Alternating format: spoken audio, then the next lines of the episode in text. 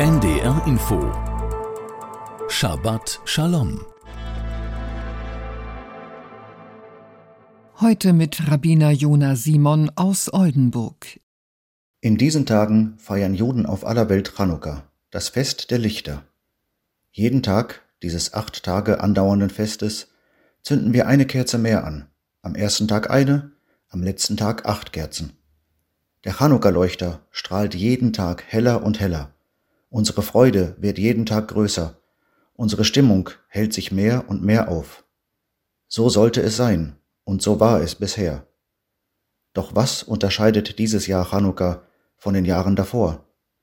Die unglaubliche Tatsache, dass sich immer noch 138 Geiseln in den Händen von Terroristen und angeblich unschuldigen Zivilisten befinden dass es Männer, Frauen, Kinder und Säuglinge gibt, die das frohe Fest der Lichter in Tunneln unter dem Gazastreifen verbringen werden. Ohne Freude, ohne Licht.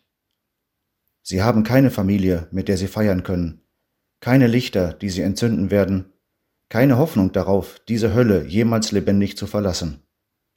Das alles macht dieses Chanukka zu einem der traurigsten Feste, die wir als Juden seit langem erleben mussten. Wir werden die Lichter entzünden, wie wir es seit Jahrhunderten tun. Wir werden Lieder darüber singen, wie fremde Mächte versucht haben, uns auszulöschen, aber daran gescheitert sind. Wir werden daran denken, dass sie es auch dieses Mal nicht schaffen. Wenn wir an das Wunder von Chanukka erinnern, hoffen wir auf ein Wunder für die Geiseln in Gaza. Shabbat Shalom. Shabbat Shalom. Immer freitags um 14.55 Uhr auf NDR Info.